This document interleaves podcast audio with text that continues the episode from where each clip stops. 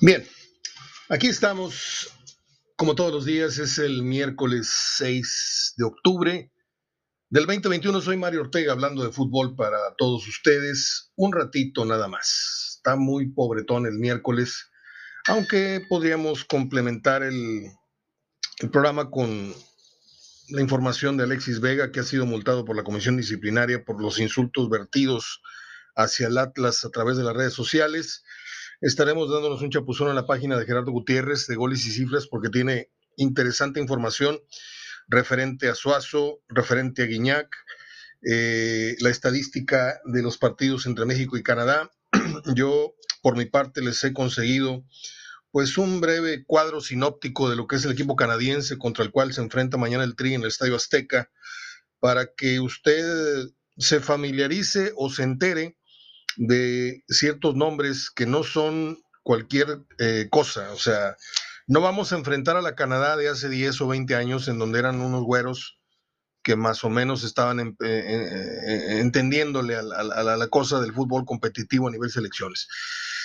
tienen jugadores con actualidad europea.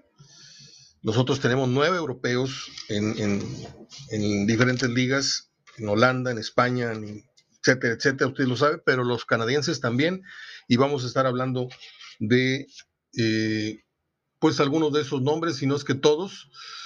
Eh, también le voy a, eh, pues vamos a darle una repasada, como siempre, a nuestras queridas efemérides, en donde hoy recordamos a Eddie Van Halen, a Cricri, ¿a quién más le podría yo decir?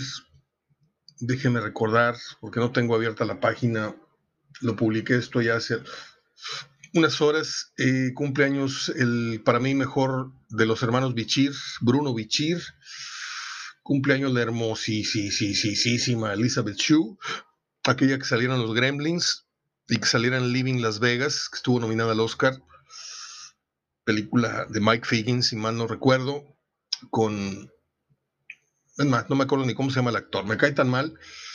Este, también recordaremos a Betty Davis, la hermosísima actriz de Hollywood en los años en donde las víboras andaban paradas, pero era muy, muy hermosa esa señorita, señora. Eh, publicamos por ahí alguna foto. También estaremos recordando a Bonnie M, el, líder del, grupo Bonnie M, precisamente. Y sobre eso vamos a, a tratar de amasar un, un programa pues decente el día de hoy.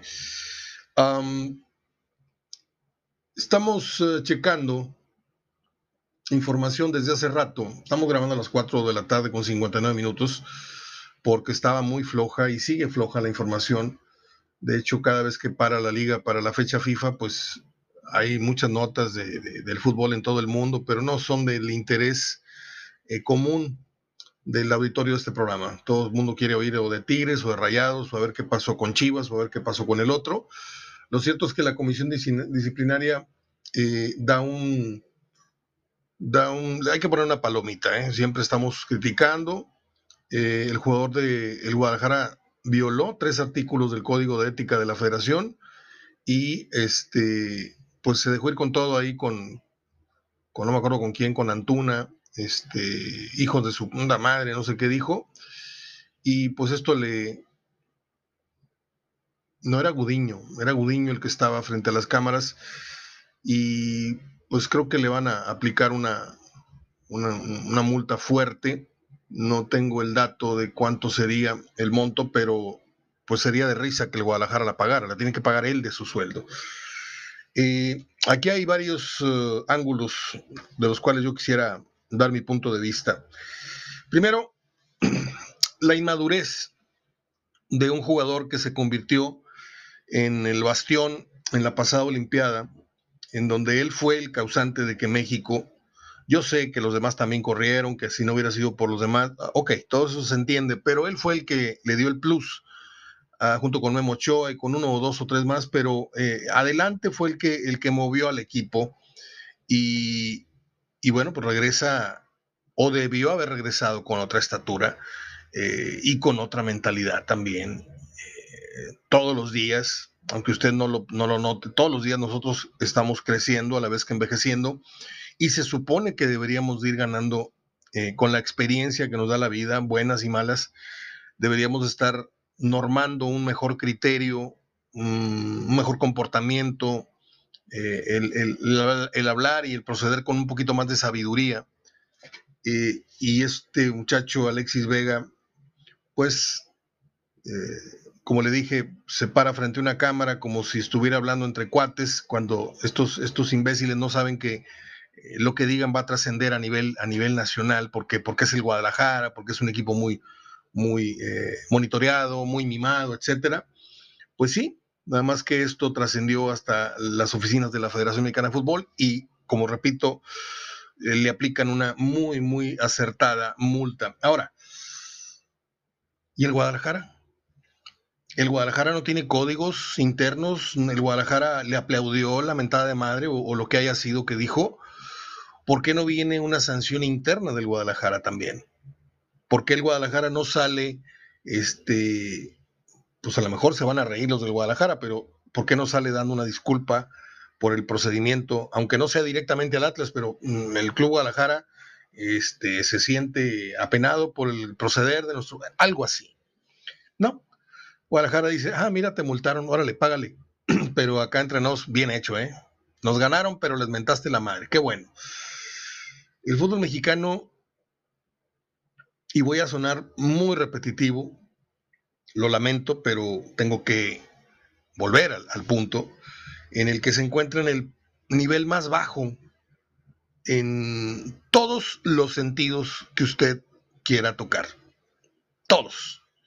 ¿Sí? Oye, que tenemos a Raúl Jiménez, oye, que tenemos al otro. Ese es otro temita, ¿sí? No son tampoco las lumbreras. Estamos hablando del nivel de entradas, el nivel del fútbol que estamos viendo, y si no, ahí está el promedio de goles por semana, que estamos este, riéndonos de la escasez de anotaciones. Eh, voy a, les prometo que voy a echarme un clavado. No, mejor no prometo nada. Eh, mejor voy a decirlo así como es. ¿Cuántos ceros a ceros nos hemos chutado Olvídese usted del marcador final. ¿Cuántas veces nos hemos ido al refri o a la cocina a preparar un café o a salir a, fumar un cigarrillo mientras se reanuda el segundo tiempo de X, Y o Z partidos con el 0 a 0? ¿Cuántas veces cree usted que ha pasado esto? No tengo el dato cerrado, le digo apenas lo voy a checar, pero perdí la cuenta hace varias jornadas. Esto para los apostadores es Disneylandia, ¿eh? porque tú vas y juegas un 0-0 al primer tiempo y tienes un elevadísimo porcentaje de atinarle. Y si le juegas al empate y si le juegas al 0-0 final, también tienes una gran posibilidad, porque ha habido a pastos, a granel, eh, resultados de ese, de ese tipo. El empate a ceros y a unos. No, hombre, tronamos cohetes cuando hay un 2 a 2, un 3 a 1. Este, Gerardo Gutiérrez en su página de hoy, eh, en Goles y Cifras, que la recomiendo mucho, eh, viene dando un dato, aunque es de lo que corresponde al, mm, a la Liga de Expansión. Fíjese, dice que en solamente 39 de 224 partidos oficiales en el estadio BBVA, el equipo local, o sea, Monterrey o ahora esta filial, ha anotado cuatro goles a su rival. O sea, es un garbanzote de libra. Cuatro goles en un juego y antes, en otras ediciones de los Tigres, del América, del Monterrey, del Guadalajara, antes un 4-1, un 4-2, una cosa más cerrada, espectacular, un 4-3, que se veía muy poco, sí, pero los marcadores de cuatro no eran tan aislados o si usted quiere, vamos a bajarnos un golecito, el 3 a 0, el 3 a 1. Pues no, no tenían que pasar cinco semanas para ver un, resultado de tres goles. ¿sí? Ahora está la caballada tan flaca. Otra vez vuelvo al punto de, partida de este, de este apartado del comentario de la peor actualidad que yo recuerdo del fútbol mexicano desde que estoy en esto con conciencia de, crítica y todo, compromiso el nivel de civismo, el nivel de comportamiento en las tribunas es pésimo. Y todo esto es culpa del directivo, que no ha sabido meter en cintura o no supo en su momento meter en cintura eh, a los que fueron eh, promoviendo y contaminando la grada con, con, estos procederes, con estas conductas. Eh, estamos hablando no solamente del grito, estamos hablando de las incontables broncas que ha habido dentro y fuera de la cancha.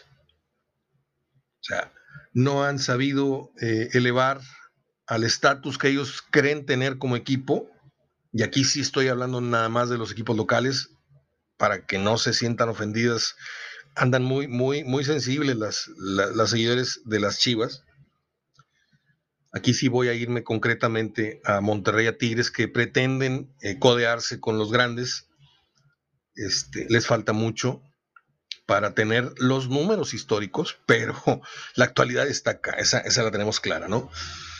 Eh, no concuerda los preceptos, los principios que cantan en sus himnos y que promueven en sus comerciales y que vamos a hacerlo bien y que en la vida y en la cancha y que nosotros nos las comemos vivas y no es cierto.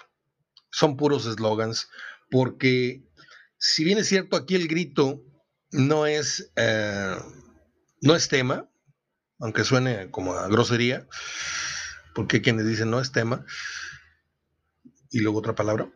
Eh, no estamos exentos de, ese tipo de, de cánticos de repente que no tienen que ver nada con el grito de las cuatro letras, pero sí tienen que ver con este, otros insultos al rival, eh, se, encienden las, las, alarmas cada vez que va a haber un, partido de tal o cual dimensión, y en lugar de andar cuidando tales y cuales colonias, ah, no, el municipio de no sé qué designa a no sé qué tantos efectivos porque tienen que ir a cuidar la entrada y la salida del estadio. Mientras están robando por aquí y por allá, porque esos policías andan disque cuidando y no cuidan nada. ¿Sí? Porque si cuidaran, no habría conatos y no conatos yendo más broncas realmente fuertes. Y ahora con esto que pasó afuera universitario, pues peor. Peor, porque pues, se supone que están para, para sanear el ambiente y no para provocar más violencia. Ese nada más es el punto de las gradas, el punto de la cancha. Estamos viviendo desde hace torneo pasado y este un, un infierno visual en donde con suerte se salvan dos partidos de toda la jornada que usted y yo podamos ver y analizar con lupa. ¿Sí? Nos contenta o nos conforma si ganó nuestro equipo y estuvo bueno, pues a mí me vale madre, yo, yo, mis tres puntos y ahí vamos, ahí le vamos rumbo a la liguilla y ya vamos por... Pero en cuanto a la calidad, ya nos hicimos pasalones, ya nos hicimos conformistas, ya nos hicimos miopes y yo lo lamento mucho por la gente que paga por ir al fútbol hoy día, aquí en Monterrey y aquí en Tigres, que son carísimas las entradas. O sea, yo no entiendo cómo hay gente que paga 14 mil, 19 mil, 20 mil, 8 mil pesos por, por pagar una temporada si te están avisando que están jugando este, porquería de fútbol. Es que el fútbol, Mario, no se puede. Sí, yo, te puedo entender que no me puedes garantizar ni espectáculo ni resultados favorables. Este, y entonces yo, ¿por qué te voy a garantizar así por adelantado tanto dinero? ¿Por, por qué? Porque los, el, el, lavado de cerebro ha sido tan bueno a través de los años que si no compras abono no eres un rayado de corazón, o no eres un tigre, un tigre nunca deja solo a otro tigre, no sé qué, no sé cuánto. y ya no van para ver fútbol, van para regresar a su casa y decir ganamos. Estamos tres puntos, seis puntos arriba. No nos ha podido ganar Monterrey en no sé qué tantos clásicos.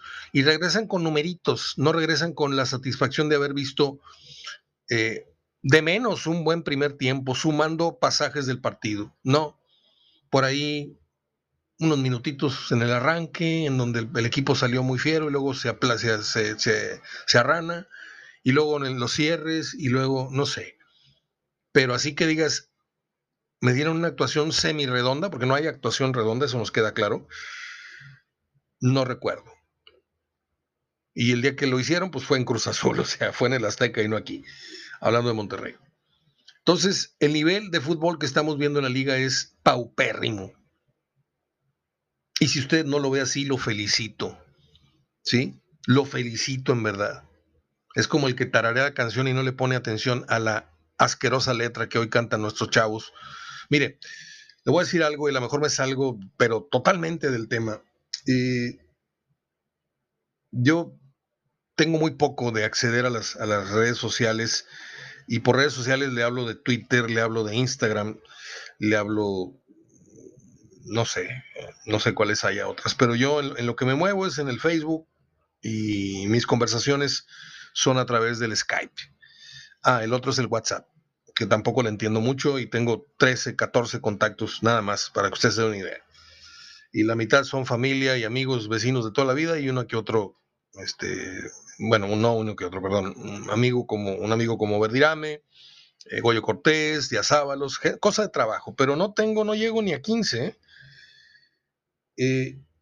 En TikTok me causa gracia porque de repente te aparecen videos en el mural de tal o cual cuenta que tengo de Facebook y me pongo a ver videos que del perrito, que esto, que habla y que no sé qué, y que el otro señor que tiene de mascota un oso y le está dando comer en la cocina. Y yo me voy mucho por ese tipo de videos, porque le voy a decir algo. Si yo no me hubiera, me hubiera dedicado a esto, mi segunda pasión son los animales. De hecho, ya conté en varias oportunidades que uno de mis sueños que cumplí cuando yo estaba en el canal 7, 8, no me acuerdo si era Imevisión ya, eh, Imevisión todavía o, Azteca, pero regresando de, del noticiero del mediodía, había un circo en los bajos del puente Zaragoza y que me salgo de Morones y me meto al río, ¿no? O sea, a los bajos del río. Y eran las, yo salía al noticiero a las 2, eh, y eran por ahí a las 2.20 y estaba un chavo que iba y venía con unas tinas. Había unos trailers donde estaban ahí los, los circenses descansando, ¿no? Y ahí estaban todos los animales en la sombra, esperando que el, el, muchacho este les pusiera en el contenedor, les pusiera agua. Entonces me ve, me quito la corbata, me remango las, ahora sí las mangas. Dice, buenas, ¿qué anda haciendo? Le digo, este, me llamo así, soy esto, lo otro, me dedico a esto. Ah, si quieres hacer un reportaje, tiene que hablar con. No, no, no vengo a hacer reportaje. Le dije, te dije dónde trabajo porque eh, al margen de esto, mi sueño desde niño es bañar un elefante y darle de comer a los changos y darle de comer a las, llamas y darle de comer a los leones. Eso lo hicimos desde hace mucho tiempo en, el zoológico de, de. Pero me dijo, no sabe la bronca que es. Le dije, lo que sea, yo quiero hacerlo. Y, pues me dio una escoba larga, larga, sí, con un tallo muy largo. Me dio dos tinas, le echó fab y me puse a bañar un elefante. Y el elefante me pasaba la trompa por el cuello, como dándome la bienvenida.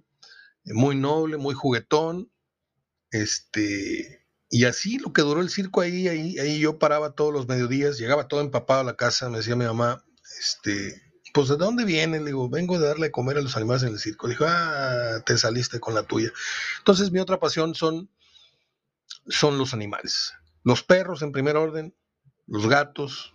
Todos los días le doy de comer a los pajaritos, les pongo agua, les aviento migajas en la mañana y ahorita lo acabo de hacer hace media hora. Y fácilmente yo alimento como unos 100 pajarillos diarios. Entonces a eso me meto a gastar a veces mi tiempo para desestresarme y de repente me encuentro con muchachas muy guapas, jovencitas a veces demasiado, moviendo sus glúteos al ritmo de el reggaetón, que es muy respetable el gusto de cada quien musicalmente hablando. ¿eh?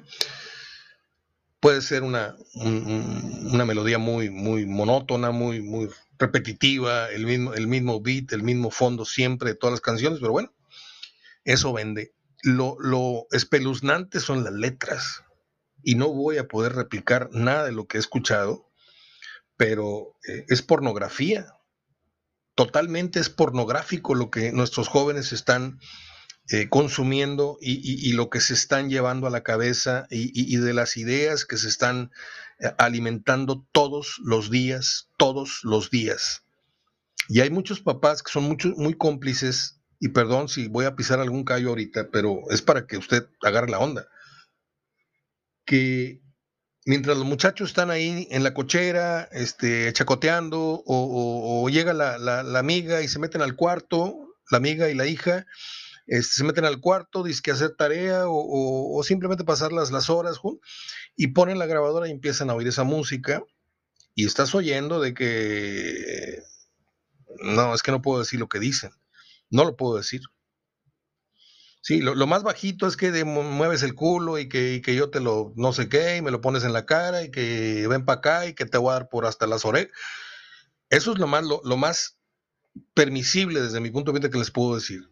Pero hay unas letras que son obscenas. Eso mismo está pasando en el fútbol. La obscenidad. ¿Sí? Y eso es porque hemos fallado en la atención de la educación de nuestros hijos y del consumo de lo que están viendo en televisión, en redes sociales, etcétera, etcétera, etcétera. Eh, hace rato estaba haciendo una reflexión, y ya me voy a perder en otros temas, pero sí quiero que no me pase de largo este, dejarles esto en, en la mesa. Estaba viendo un video de los Jackson 5 yo fui un niño que creció con los Jackson 5 desde ABC, I Want You Back, I'll Be There, eh, eh, la canción que le hizo a la, película de la rata Ben. Eh, tengo discos, el, el On Place de los Jackson 5 para que usted se dé una idea. Y era mi idolazo, ¿no? De todos los niños de esa edad, pues Michael Jackson era, era, era el nuevo Cricri, el nuevo ídolo que vino a, desplazar a Cricri, que por cierto hoy cumpliría años. Y estaba yo analizando el video de este cover que hizo Luis Miguel, ¿cómo se llamó? No culpes a la noche, no culpes a la lluvia, será que no te... La versión en inglés, Don't Blame Me to the Boogie, algo así se llama la canción. Y sale con Jermaine y sale con el otro y sus hermanos atrás y las coreografías muy padres.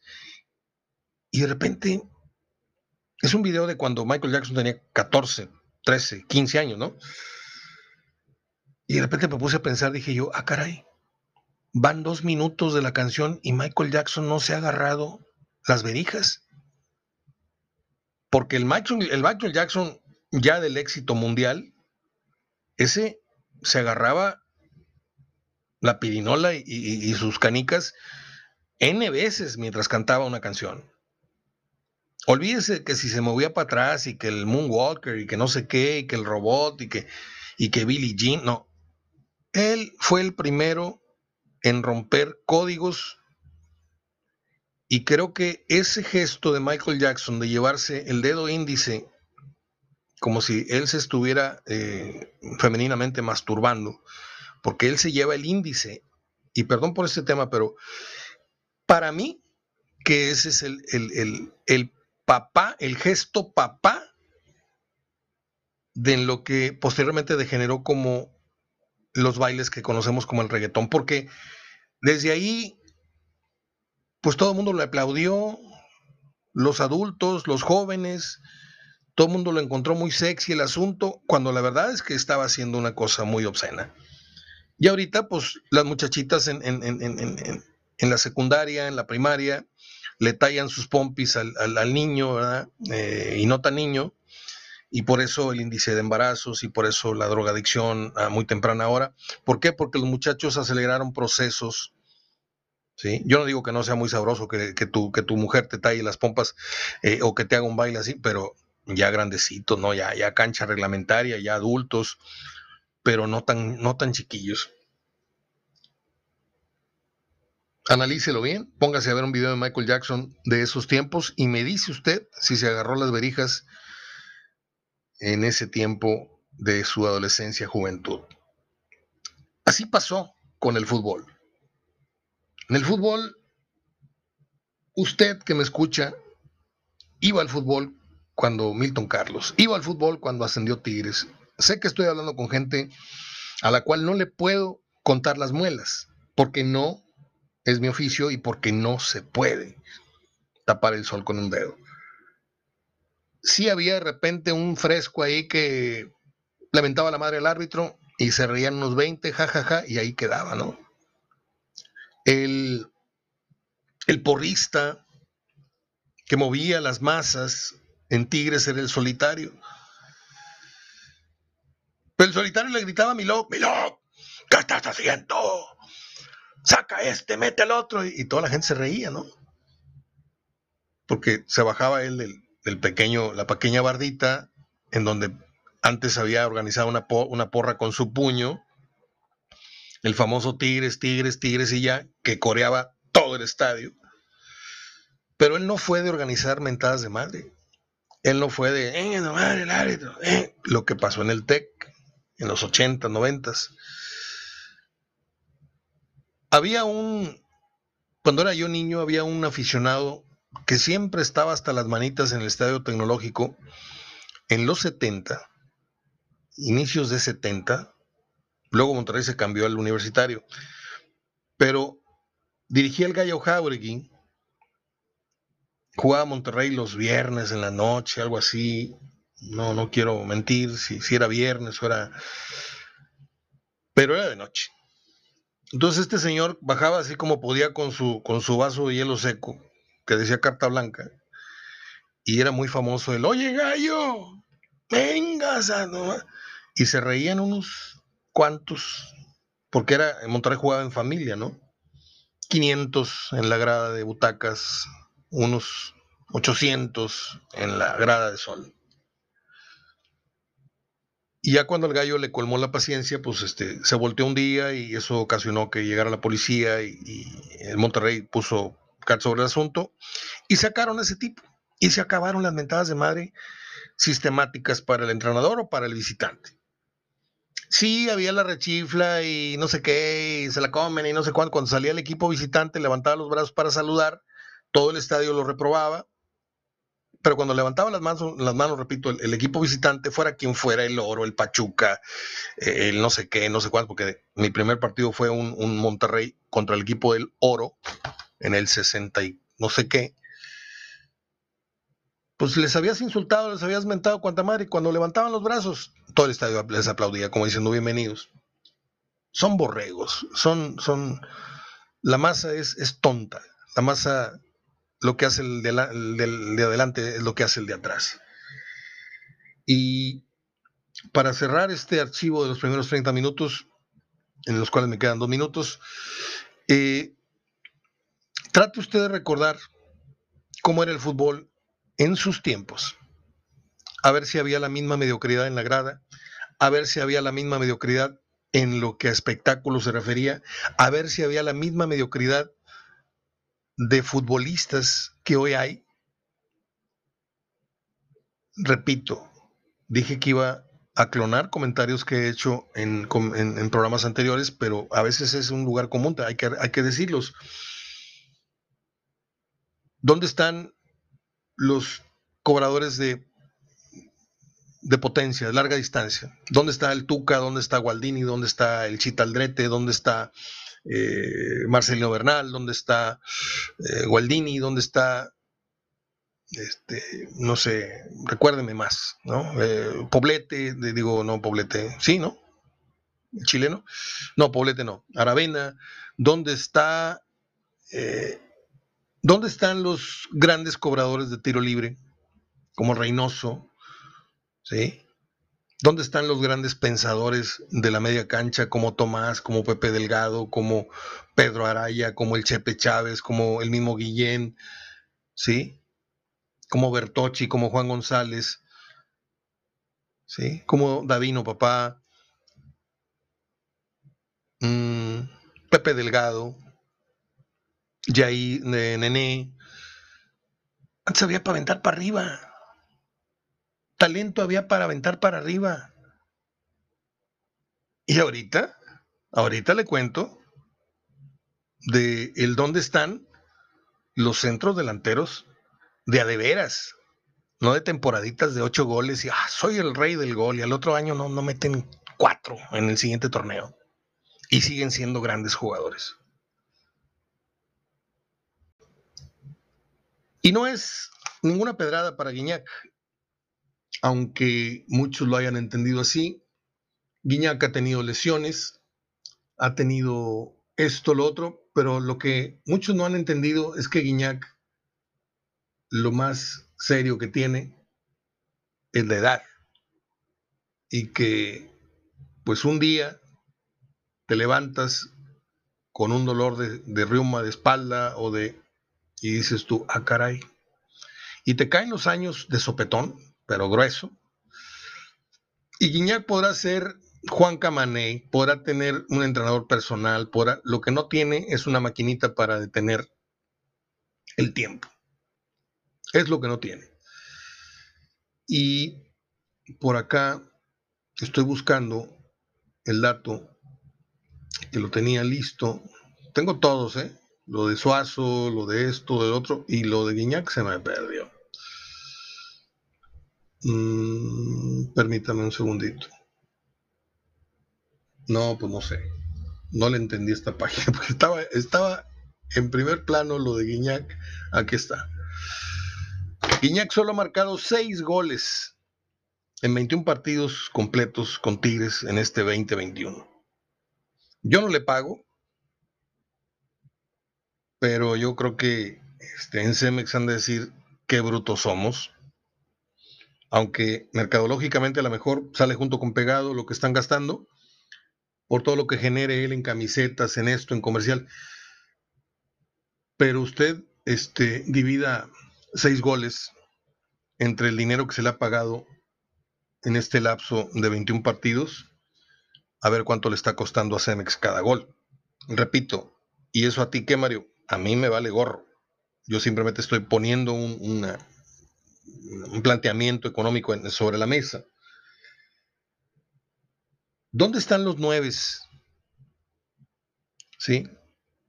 Como Caviño. No me voy a brincar tan estrepitosamente a, Hermosillo y a, Cardoso, porque pasaron muchos años, no, pero vámonos con Caviño, vámonos con Milton Carlos, vámonos con, ¿quién le gusta? Eh, Horacio López Salgado, eh, delanteros como Salomone, eh, goleadores que en el año te metían 34, 36 goles. Una temporada jodida de, de, uno de estos futbolistas era de 20 goles. Dos temporadas cortas hoy día de 10. Ahorita, ahorita te meten 10 y los cargan en hombros y al siguiente torneo, ¿cuántos fueron? No, pues es que tuvo una baja de juego y metió cuatro. O sea, me hiciste dos temporadas de siete goles, dos torneos cortos de siete goles, y con eso ya me quieres a mí venir a decir que eres el non plus ultra de los siglos de los siglos, amén, en el fútbol. No. Pero bueno, ese ya es problema de los, de los yuppies, es problema de los millennials, que es lo que, es lo que hay. Para ellos es lo que hay. ¿Sí? Es lo que hay. Los Avengers es lo que hay para ellos. Los Transformers es el cine que dicen, wow, esto es lo máximo. No saben de, otro, de otra calidad de cine, no saben de otra calidad de actores, ¿sí? Y ni modo. Pero le digo algo, para eso son los maestros. Para no obstante la edad que tengas, te enseñan de historia, historia del cine, historia de México, historia de, de del arte, historia de... Y yo, aunque no viví en ciertas épocas, yo sé de ciertos temas que son mucho mejores que la actualidad de esto que le estoy platicando. Del arte, del cine, de esto, del otro. Por eso me le voy a la yugular a, Robert De Niro y Al Pacino, ¿eh?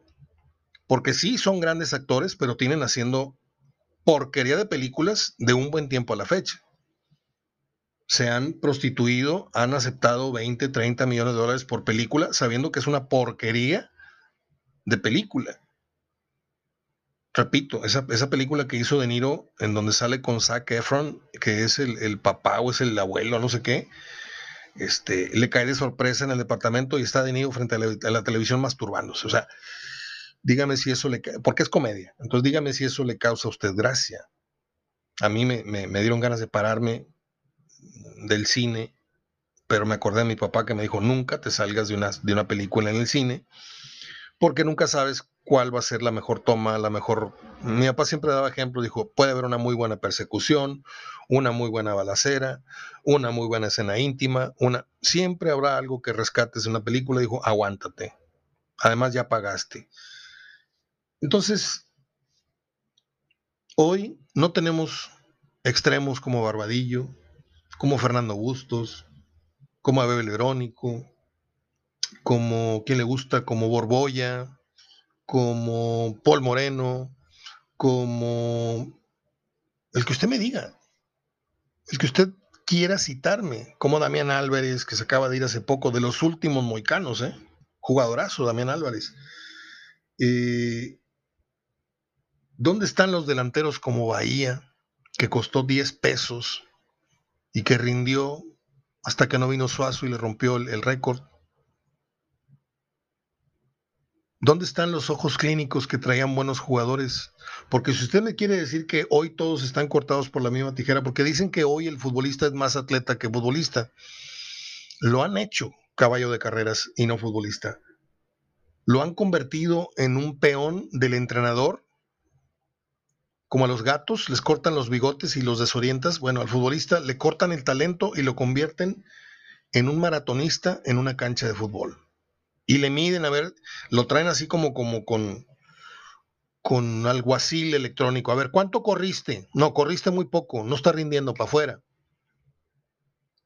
O sea, el fútbol se ha deslavado, se ha como esas paredes viejas en casas que tienen abandono, que se agrieta la pintura y se van enmoheciendo y se van llenando de telarañas. El fútbol mexicano aunque a mí me vendan que somos la liga no sé qué y que vamos por el quinto partido y que podemos ser campeones del mundo y que Vela y que el Chicharito y que el otro y que el otro, esos son eh, mm, distractores de lo que realmente pasa en el fútbol mexicano.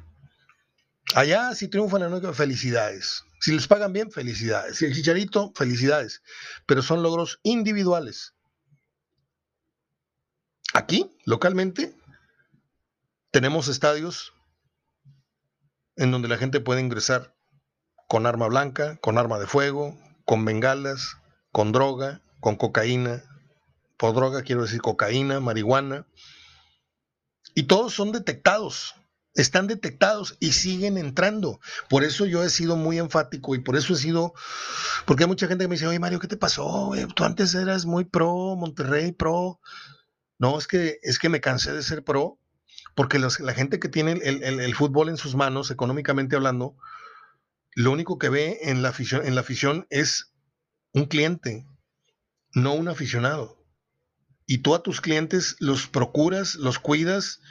Yo si vendiera tacos, pues difícilmente vendería tacos de muy mala calidad o con poca higiene Oh, para que no se me enferme nadie y para que mis vecinos vengan y me compren la hamburguesa o los tacos al carbón, voy a ofrecerles el mejor taco y la mejor hamburguesa con las mejores medidas de higiene personales y de la comida para que no se me vayan a, enfermar y para que no se corra la voz, no es que a mí me cayó mal lo que vendió y, y sabes qué, ya no vengo, ya no vengo y termina por tronar tu negocio. No, acá les decía, adoctrinaron a la gente de tal manera que hoy la gente va así como zombie al fútbol y regresa como zombie repitiendo, ganamos, ganamos, somos la mejor afición de México.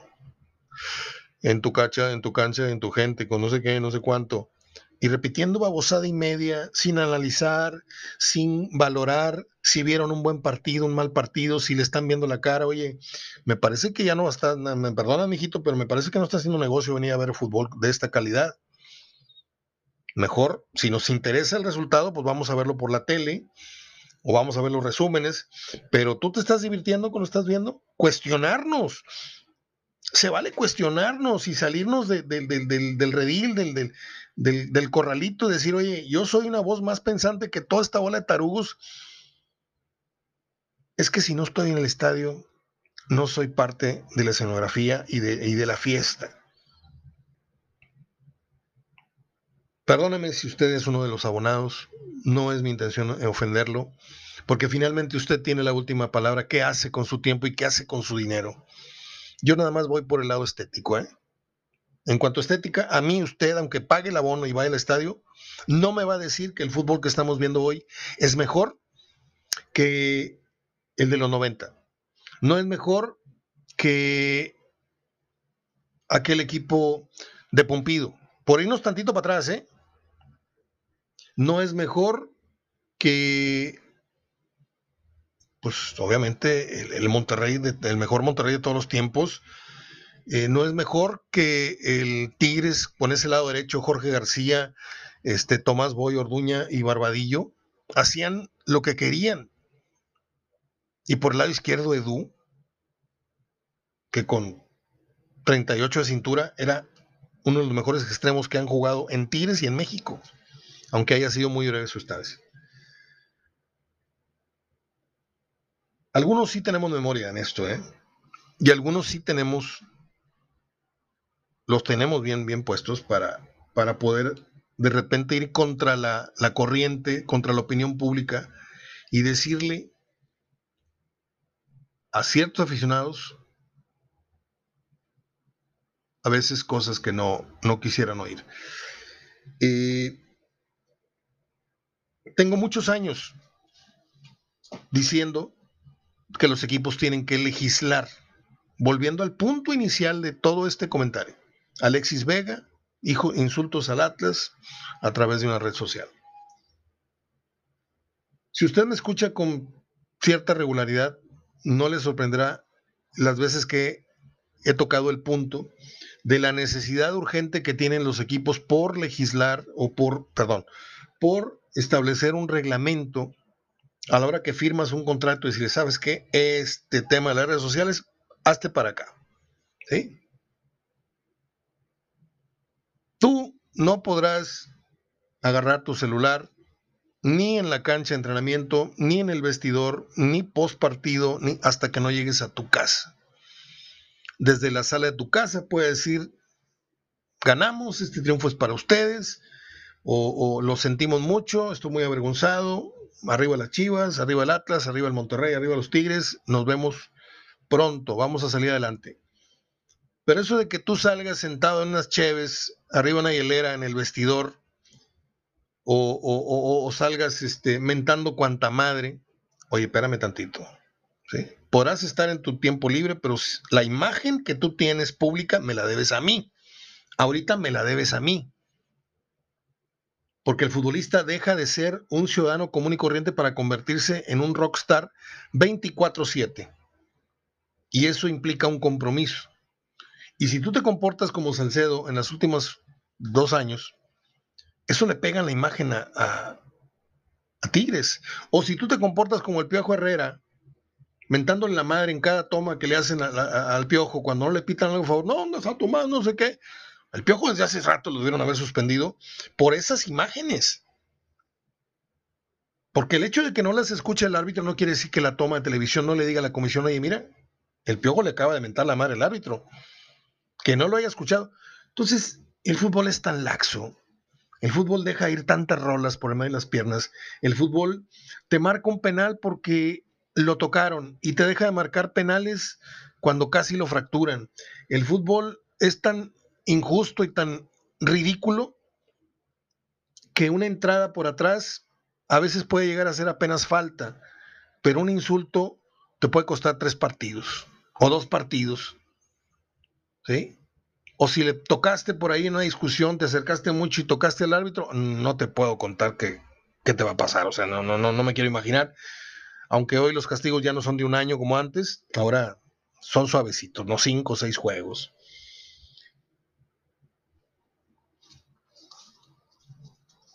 Mañana juega el Tri con Canadá.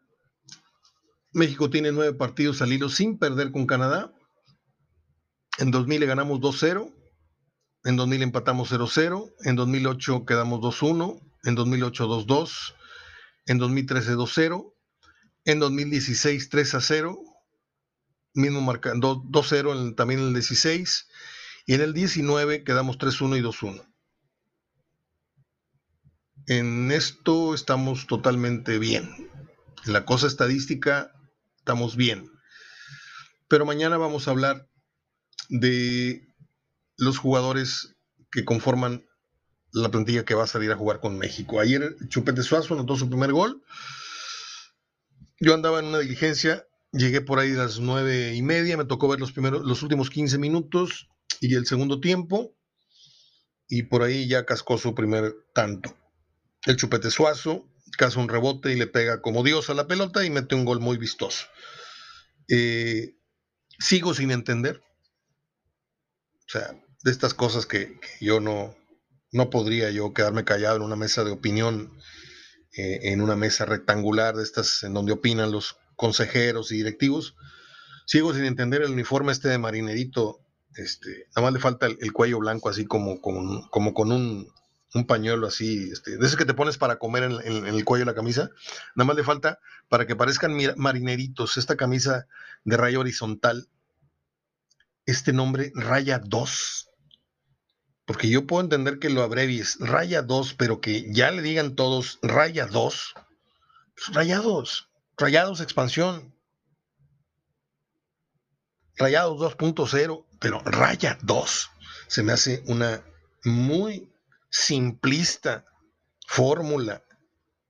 El que entregó esta, esta fórmula y se, la, y se la palomearon, los dos son unos ridículos simplistas, publicistas y, consumidores. ¿eh? Raya 2. Ay, qué ingeniosos. Es que dos se, complementa el nombre de rayados. ¿Qué le parece? Sí, no está bien. Y, como el uniforme de primera es de, rayas así verticales, pues ¿qué le parece si ahora las hacemos horizontales? Ah, no, no, qué bruto. Ahora, el color está fantástico, ¿eh? porque este es el color que debería usar el primer equipo. El, verdadero uniforme del Monterrey de los 70 el que enamoró, a, el, que, el que disparó todo el boom, era el del Gallo Jauregui, ya le dije, Cano, este, Vicente, con Peña, ya se me olvidaron los nombres. ¿Quién más? Va. Eh, Juan González, uh, Bertocci, todos aquellos, Milton, Corvo, Damián, Huesos, ¿Quién más jugaba en la central? Ah, pues Guarací, perdóname. Me acabo, me acabo de tomar una foto con Guarací en, en, Walmart hace dos semanas y se me anda olvidando. Este. A ver, ¿qué me falta? Ya hablamos de la violencia afuera del universitario como parte de la, de la decadencia de, de lo que vivimos en el fútbol. Ahí hablamos de el riesgo que usted y yo corremos salir a, un estadio de fútbol en donde, pues, una bala perdida nos puede alcanzar, ¿no? Porque si un día un, alcoholizado, un marihuano que entre con una, una arma de fuego y desde su cómodo palco se le ocurra la graciosa idea de disparar ad libitum, a donde caiga, porque así es como pasa en las grandes balaceras, ¿eh? Cuando entra un loco a una universidad o a un centro comercial y empieza a disparar, no apunta, simplemente es y el que cayó, cayó. Y tú desde que ya estás enterado que hay gente que está entrando con armas al estadio, puedes, no estoy exagerando, puedes pensar en la posibilidad de que un día un tipo con mucha droga, con mucho alcohol, con mucha ira, con mucho rencor de no sé qué, vaya y se desquite con, con el que sea. Nada más es un, es un deseo de irse a, sacar ese, ese, ese, odio que trae y, pasárselo a alguien más. La pena que la tenga ahora otro. Yo no me sentiría a gusto sabiendo que no hay filtros de seguridad en donde podría poner en riesgo a mis hijas, a mis hijos, a mi novia, a mi esposa, a mi mamá, a mí mismo. Yo no llevaría hoy a mi novia, a mi hija al estadio, a que escuche una y otra y otra y otra vez ciertas cosas que, sin llegar a ser prohibitivas para la FIFA, siguen siendo insultos en la grada. ¿eh? Porque no todo en el fútbol es, ah, que no griten puto, no, se gritan otras cosas. Se gritan otras cosas desde años inmemoriales. O sea, no nos hagamos tarugos. Pero no era masivo. A lo que voy es que no me estoy contradiciendo. En nuestros tiempos sí había el chiflido, el, el árbitro vendido, no sé qué. Y era una cosa así aisladita, ¿no? El frijolito, el arrocito negro en, en el plato. Pero ahorita, ahorita es Gracias por venir, te cortan el boleto, tiene usted libertad para editar lo que sea en la barra, está permitido decir que el que no brinque es esto y que nos chupan bien los huevos y que no sé qué y que no es un portero, es una puta de calabaret y todo esto está permitido, ¿eh? Nada más no grite en coro, no grite puto porque nos pueden multar. Ahí sí esa modalidad de puto no la podemos aceptar. Ahí échenos la mano con eso. Fuera de eso, pues si usted se siente ofendido porque no le pitaron penal, pues párese de la silla, grítale al árbitro, árbitro, venga, nada, y no va a venir el de seguridad a sacarte. ¿eh? Porque como no, el, detector de, insultos de la FIFA no lo va a detectar, ellos solamente están viendo por el, el grito masivo de las cuatro letras. Pero fuera de eso, sigue siendo un ambiente de cantina, que de hecho lo es. Lo son. Mayor, mayoritariamente nuestros estadios son eso. El negocio de cada fin de semana no es el consumo en las entradas, es la venta de cerveza. Y si de algo estoy seguro es de esto que le estoy diciendo, puesto que acabo de tener tres o cuatro carnes asadas con un personaje que tuvo todas esas responsabilidades en varios estadios, fue el encargado de la administración y me contó cuántos cartones, a qué temperatura, a qué horas llegan, a qué horas los ponen en el hielo, cuánto dura el hielo en las... Todo eso me dio un curso intensivo y me dijo, Mario, el negocio del fútbol es la venta de cerveza. El, negocio de cada sábado. El otro negocio está en mm, compro y vendo jugadores, compro y vendo jugadores y yo me clavo las comisiones. Pero bueno. Eh, Déjame ver cuáles son las efemérides el día de hoy. Con detalle, mm, ahí voy. Ya como hoy, hace un año, murió Eddie Van Halen.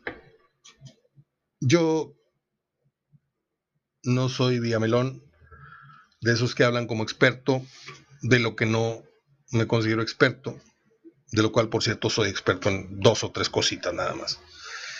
Y yo no, no, no fui fan nunca de esos, este, de camiseta y de ir al concierto y que me voy a ir en, un Graham a Houston a ver el concierto. No, yo no, no era, ni, mi amigo hermano Julio Olivo sí era muy fan de, de Van Halen o de Van Halen, no sé cómo se diga, de hecho, tenía un cierto parecido. Las facciones de Eddie Van Halen con, con las de Julio eran muy, muy, muy parecidos. Eh, sí, bailé alguna vez en, el Valentinos o en no sé dónde, en el Caracol o en el, esta que se acaba de quemar. Sí bailamos este Jump. Mi canción favorita de Van Halen era, era Panamá, la versión en vivo. Pero nada más. Me pasa lo mismo que con Amy Winehouse, que yo descubro su gran talento y derramo una lágrima cuando, cuando ella muere, me entero que murió, digo yo, a ver quién es esta huerca. Y cuando me puse a ver tres o cuatro videos seguidos y me puse a ver con la calidad y el sentimiento que cantaba, se me salió una lágrima porque dije, ¿cómo es posible que se haya muerto el día que apenas la empiezo a, abrazar como, como una escucha? Y y ahora entiendo por qué lo consideraban como uno de los mejores guitarristas de este género musical del rock. Descansa en paz, Eddie Van Halen. Un día como hoy nació don Francisco Gabilondo Soler Cricri. Échate ese trompa a la uña, carnal. Cricri. ¿Cuál era la canción favorita de ustedes de Cricri? Unos me van a decir eh, La Negrita Cucurumbé, este, El Ratón Vaquero, Mm, el coma le dijo la olla. Eh, mi canción favorita era La Marcha de las Canicas. ¿Se acuerda usted? ¿Se acuerda usted cómo iba aquella canción? Allá se van sin nadie que pudiera perseguirlas, huyendo por el gusto de correr y de jugar con sus rebotes de cristal. Tan, tan, por la escalera tutiplen, pam, pam, van las canicas en tropel. 10 y 20 y 30 y 40 y más de 100 al escapar. Se fueron cuesta. No, me encantaba la, el ritmo. Cuando era niño me encantaba esa, esa melodía. Tengo por ahí un disco. Bueno, tengo mis discos de cuando niño, tengo discos de Topollillo. Y tengo discos obviamente de Cricri. Y discúlpeme el atrevimiento de mm, más o menos tratar de cantarles algo. También, un día como hoy, nació eh, Bobby Farrell, que para efectos de la música se conoció como Bonnie M. Muere el 30 de diciembre de 2010. En el 63 nació la hermosísima Elizabeth Shue, aquella huerca que salía en los Gremlins, pero que luego ya en carnes muy, muy guapa, muy, sex, muy sexy. Hace un papel de prostituta en, de, Living Las Vegas, es como abandonando o, dejando Las Vegas. Y no me puedo acordar, me cae tan mal el actor, Nicolas Cage, ya me acordé. Este ganó Oscar por la música, creo que se la puso Sting, que es lo mejorcito que tiene la película. La música, la dirección y la actuación y las escenas íntimas que hace esta mujer, Elizabeth Shue, que es una de mis, de todos los tiempos, es una de mis 10, no actrices, porque no debo decir que actúa muy bien. O sea, no es ninguna Meryl Streep, pero sí es uno de los rostros y de los cuerpos más deseables que yo he visto en una sala de cine. Ah, en el 67 nació Bruno Bichir. Para mí, pero por mucho el mejor de la dinastía Bichir, y que me perdone Damián Bichir, con quien anduve de, de, de, parrando una noche. Terminamos de. cayeron de, de sorpresa en la casa de Pancho Villa y eran como seis actores. Y los sentamos en una, en una mesa. Iba a actuar, no me acuerdo si Pablo Milanés o. Ellos les dijeron, ¿sabes qué? Terminando se lanzan al Pancho Villa porque hay un concierto. No me acuerdo quién, la verdad, si era Ismael Serrano, Pedro Guerra, eh, Pablo Milanés, Pipón, no me acuerdo quién. Entonces los atendí muy padre. Yo acababa de ver una película de Bichir que se llama Hasta, Hasta Morir, con Juan Carlos Bernal, que me encanta esa película, la puedo ver N veces. Es acá de unos chavos, banda, o sea, unos chavos como, no banda, unos chavos, unos cholos, o sea, como de Tijuana, como, está padrísima la historia. Entonces, cuando lo veo venir, pues como si yo lo conociera, dije, ¿sabes qué, carnal? Te las te la prolongaste, dijo, neta, ¿te gustó? Dijo, no, no, no, buenísima, qué buena onda, güey, que te gustó. Dijo, aquí qué onda, que digo, se pone bien padre. Pero así, en 30 segundos había roto el hielo, digo, él. Entonces estaba acabando el concierto y, me, me pide que me incline y él sentado me dice, oye, ¿de aquí a dónde o qué? Le dije, al escándalo, güey. Ese, ese, ese cuento eh, termina a las 4, 5, 6 de la mañana y le dijo a un actor güero, Strinkel, o no sé cómo se llamaba, el muchacho este, que es un galán de las novelas, en ese tiempo, en el 2000, y me los llevé, a, además de ellos dos, los otros cuatro ya se fueron a descansar al hotel, no me acuerdo quiénes eran, y me los llevé a bailar salsa al escándalo, y salimos a las seis y cuarto de la mañana, nos echamos unos tacos de barbacoa afuera del escándalo, casi en la esquina, y luego los fui a dejar al, al hotel Crown Plaza. Eh, pero con todo eso que les acabo de tirar este super rollo, no es mejor actor, Bruno, no es mejor actor que Bruno Bichir. Bruno Bichir tiene más matices, tiene más este, personajes, tiene más. Yo a Bruno, Bichir, Bruno Bichir lo vi por primera vez, cosa que nadie me supo confirmar, porque yo lo reconocí en una escena de Bajo Fuego con Nick Nolte, ¿se acuerda de aquella película del periodista que, eh, norteamericano que asesinan en la guerra de, El Salvador? Es una de mis películas favoritas, y aparte es de periodismo, y es de guerra. Bueno, pues ahí sale en una escena muy breve, como con 15, 14 años, y dije yo, ah, Chihuahua, es esa voz, yo la conozco. Era Bruno Bichir. Hoy está cumpliendo, pues, debe cumplir 54 años.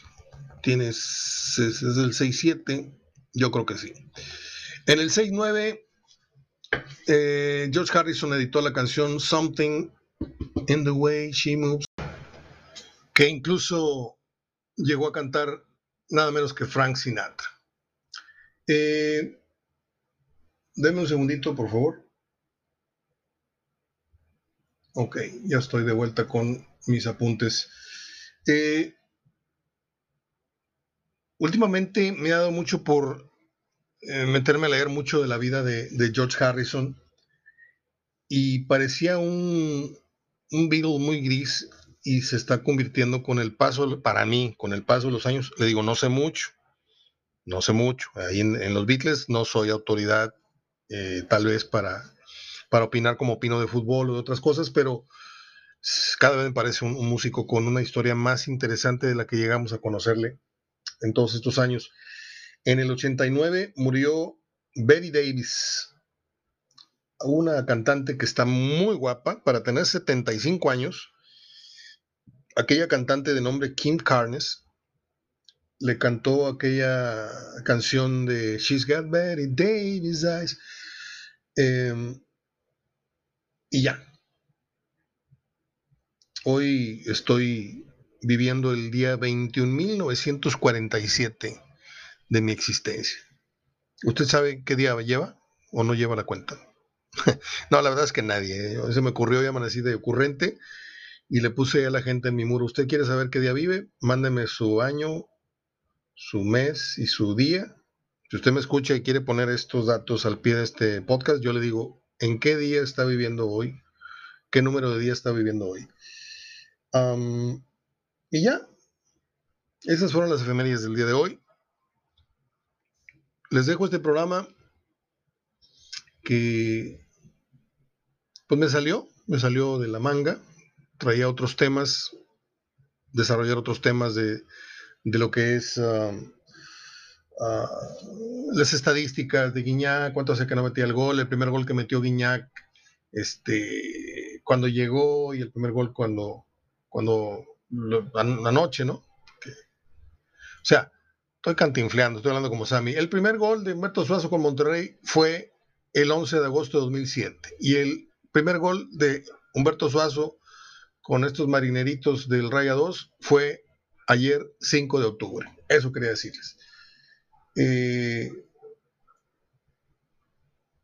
pues ya, ya cayó el mentado gol. Yo no sé qué tanta brete, tanta expectación siga teniendo el, saber que Guiñac, eh, el saber que Suazo está en la ciudad y está jugando fútbol. Yo creo que ya pasó mucho la emoción. Cuando lo fueron a ver no anotó y ahora que no fue mucha gente, sí metió el gol. Eh, yo creo que lo mejor de, este Humberto Suazo está por venir. El día que trabaje de sol a sol con los chavos y que les trate de incrustar ese chip que él tiene o que él tuvo cuando estuvo en, juventud y tratar de transmitir. Yo sé que muchos podrán opinar que no, yo soy de los que sí.